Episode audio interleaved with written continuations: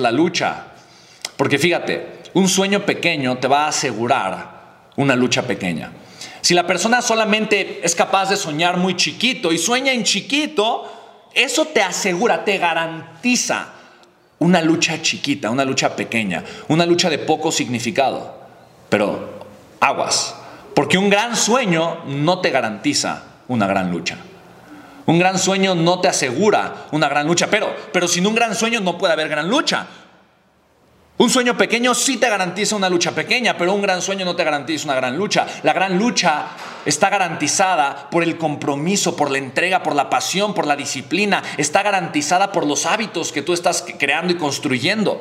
La lucha sucede primero de manera interna. La lucha es aprender a llevarme a mi máximo potencial, es dar el extra cuando es incómodo, es hacer lo que no quiero cuando no quiero, pero sé que es lo que me conviene, es dar ese paso a pesar de que es complicado y es difícil, es aprender a tener juicio y criterio para estar sembrando y construyendo la vida que necesito, pero también la vida que elijo a pesar de que es difícil hacer otra cosa y tomar la vía mediocre.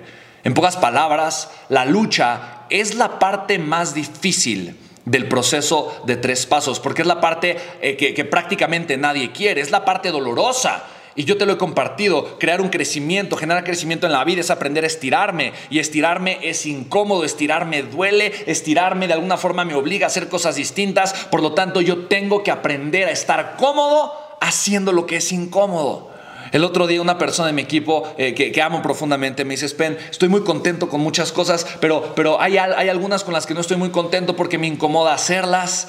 Y entonces le dije, ok, tenemos dos opciones. La primera es sonreír en la incomodidad y encontrar un mejor significado. La segunda es pues no hacerlas y, y ver tal vez cuáles serían esas consecuencias. ¿Me explico?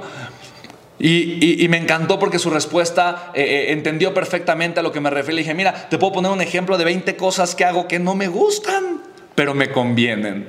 De 30 cosas que hago que no me encantan, pero me convienen.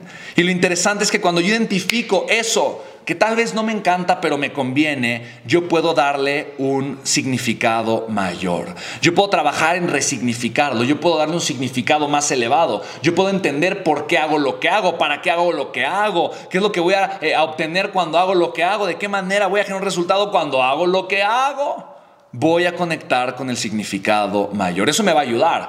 Oye, Spen, ¿eso me va a quitar la incomodidad? No, definitivamente no la va a quitar. Simplemente la va a hacer un poco más llevadera. Pero escucha lo siguiente. La incomodidad rápidamente se empieza a transformar en gratificación, en satisfacción. Porque cuando voy a hacer ejercicio y es incómodo hacerlo, cuando termino de hacerlo, me siento bien conmigo. Porque sé que habiendo tenido la opción de elegir el camino fácil, elegir el camino correcto, porque cuando tengo la opción de comer porquerías que no le hacen bien a mi cuerpo y como tomo la opción saludable y después me siento bien conmigo por haberlo hecho, ¿sabes? Puedo sonreír y decir, ah, lo hice y voy bien.